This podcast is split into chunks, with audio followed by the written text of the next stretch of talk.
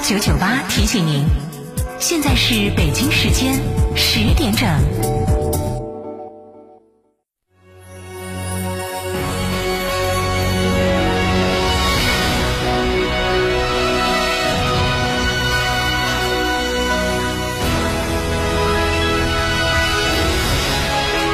成都的声音 FM 九九点八，成都电台新闻广播。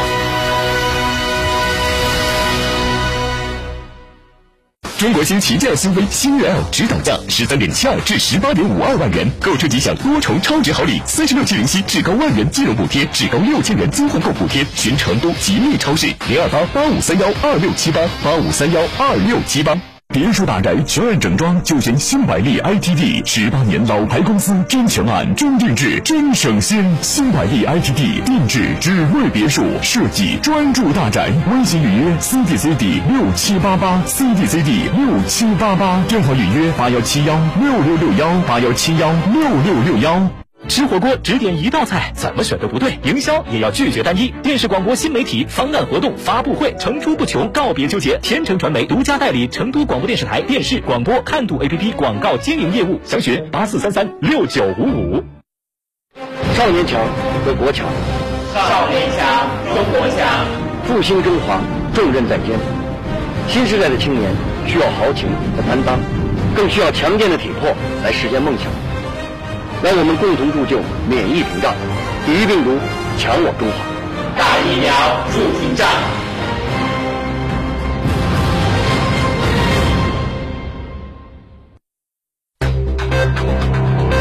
九九八快讯。北京时间上午的十点零二分，各位听众，大家上午好，欢迎收听成都新闻广播的九九八快讯，我是浩明，为您播报新闻。据四川。卫健委的通报：三月十七号的零点到二十四点，四川无新增新型冠状病毒肺炎确诊病例，新增治愈出院病例四例，无新增疑似病例，无新增死亡病例。在三月十七号的零点到二十四点，全省新增无症状感染者十四例，其中本土一例，在成都为境外输入关联病例，在全程闭环管理当中发现，是在三月十七号确诊为无症状感染者的。截止到三月十七号的二十四点，四川全省一百八十三个县市区全部都是低风险地区。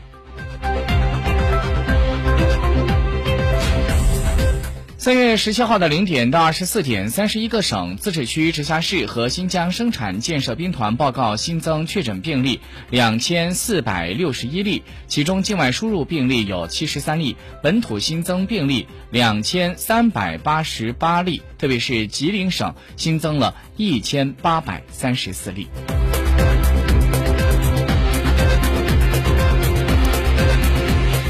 再来关注了疫情数据之后，我们来看一下其他方面的消息。据新华社消息，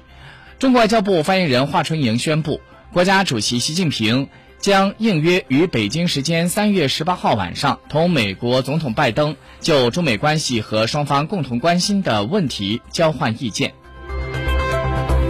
新华社消息，中共中央政治局常务委员会三月十七号召开会议。分析新冠肺炎疫情形势，部署从严抓好疫情防控工作。习近平强调，要始终坚持人民至上、生命至上，坚持科学精准、动态清零，尽快遏制疫情扩散蔓延势头。要提高科学精准防控水平，不断优化疫情防控措施，加强疫苗快速检测试剂和药物研发等科技攻关，使防控工作更有针对性。要保持战略定力，坚持稳中求进，统筹做好疫情防控和经济社会发展，采取更加有效措施，努力用最小的代价实现最大的防控效果，最大限度减少疫情对经济社会发展的影响。据证监会官方网站消息。证监会党委书记主席易会满十七号主持召开了党委会议，强调要坚持稳字当头，进一步完善资本市场内生稳定机制，推进解决涉及资本市场预期、生态环境等重点问题、敏感问题，全力维护市场的平稳运行。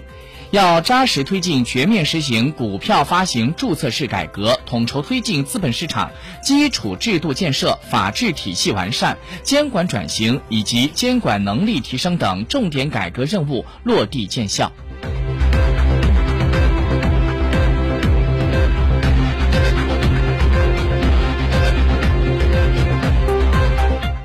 根据国家发改委的消息，三月十七号的二十四点起，每吨汽油上调七百五十元，每吨柴油上调七百二十元。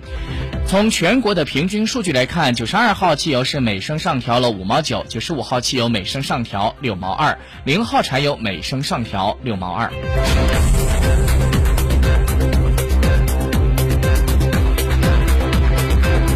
再来关注一下国际消息，法国总统马克龙当地时间十七号公布了他的竞选连任纲领，集中阐述了应对政治经济问题以及法国社会挑战的相关计划。据参考消息的报道，俄罗斯的自由媒体网三月十六号发表了题为《给泽连斯基提供安全保证毫无意义》的文章。文章说，俄罗斯任何妥协。都被认作是失败。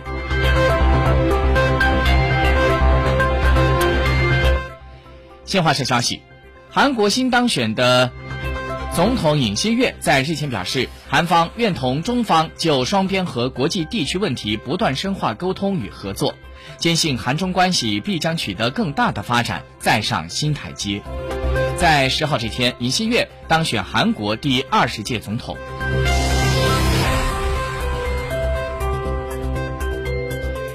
现在沪指三千二百一十八点九六点涨三点九二点，涨幅百分之零点一二，成交一千三百八十二亿。深圳一万二千二百一十九点四四点跌七十点一七点，跌幅百分之零点五八，成交一千九百一十六亿。各位听众，新闻播报完了，感谢您的收听，再会。